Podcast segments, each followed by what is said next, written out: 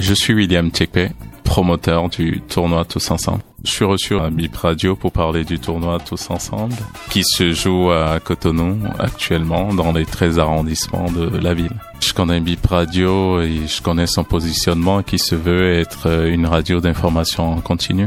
Donc bien que les occupations professionnelles ne permettent pas de l'écouter en temps réel, mais il m'arrive euh, d'aller sur les pages de la radio et de suivre euh, le fil d'actualité qui est proposé.